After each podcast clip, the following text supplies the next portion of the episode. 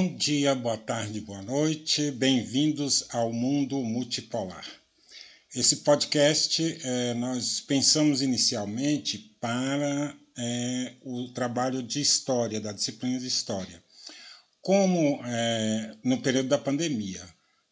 Posteriormente, como nós já estamos na, na fase da aposentadoria, nós redirecionamos o podcast para tratar das transformações do mundo global. Né? Vamos, vamos focar em cima disso. Eu sou o professor Isaías Almeida e sejam todos bem-vindos e bem-vindas ao meu podcast. O nosso blog é o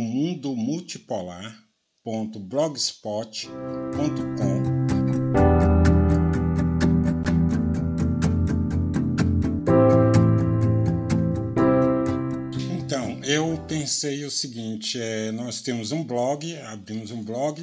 O objetivo desse blog é discutir esse mundo em transformação, dar nossa contribuição aí para quem está iniciando é, no entendimento desse, desse processo todo que tem de transformação que o mundo está é, passando nesse momento. E aí a preocupação minha era com o blog dá uma ideia para quem é, não tem noção do que significam essa sopa de letrinhas que virou o mundo de hoje, né? A, a, por exemplo, a minha geração cresceu com a ideia de é, instituições é, internacionais basicamente ali centrada na, no FMI, o Banco Mundial e o, o, a ONU, né, o que a gente conhecia, e, e mais, bem mais tarde, a OMC. Né? Eram as instituições multilaterais que a gente conhecia. Né? Durante toda a minha adolescência, toda a nossa juventude, é, quem, quem, quem tem mais de 40 anos conviveu com esses termos, que eram os termos, eram era as, as siglas mais conhecidas ali. Ou se falava em Banco Mundial, FMI, ou na ONU, é, ou os três ao mesmo tempo. É... Mas era basicamente isso. Hoje há uma, uma verdadeira sopa de letrinhas, há, há siglas de tudo quanto é coisa. E aí, quando eu retomei meus estudos é, de geopolítica, eu fui me, deparei com essa essa verdadeira selva de, de, de é, entidades e de, de acordos, acordos trila, tri, é, acordos trilaterais, trilaterais, é, não só os bilaterais, como a gente já conhecia também, mas os trilaterais, acordos quádruplos, acordos de, de 20, 30 nações, enfim. Há, há é, entidades de todos os tipos e para todos os gostos hoje em dia. Né?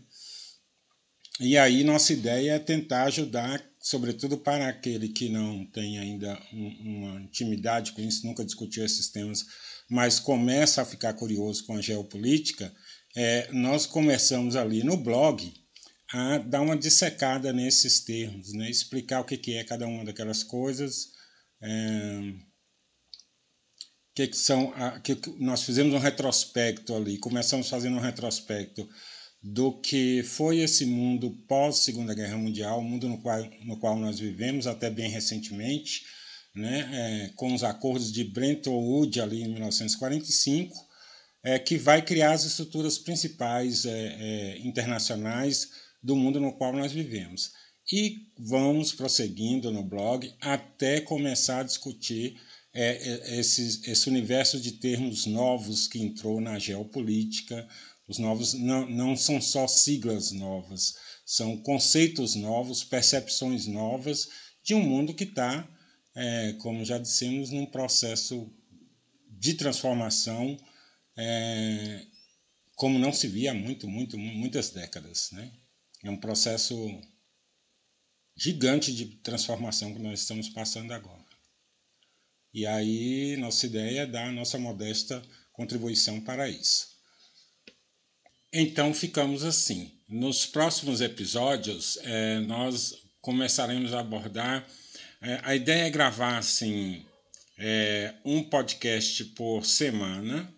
É, e nesse podcast a gente vai fazer uma espécie de clipagem das principais, dos principais fatos, principais acontecimentos seguindo alguns dos é, principais analistas no mundo de hoje, sobretudo de uma leitura mais independente, menos é, é, é focada na grande mídia e mais em analistas é, que de fato conhecem aprofundadamente esses temas.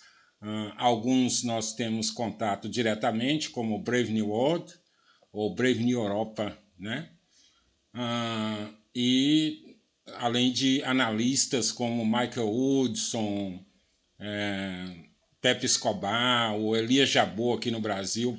O Pepe Escobar ele mora, ele é brasileiro, mas mora há mais de 20 anos é, na Ásia, entre a Europa e a Ásia. E é um cara que conhece muito, muito, muito, e super antenado, é, conectado com o que há de mais interessante em produção intelectual sobre os nossos tempos, sobre sistemas de geopolítica nos nossos tempos. É, quem quiser conhecer melhor o trabalho dele pode acompanhar as lives no 247 e também tem os artigos dele que é publicado em alguns dos sites que nós seguimos aqui, alguns dos jornais, alguns das, das, das dos órgãos de imprensa alternativo no mundo que nós seguimos aqui e estaremos sempre mostrando para vocês. Lá no blog você tem uma lista de uns 10 dele. Aquela lista, periodicamente, a gente vai estar tá mudando, né?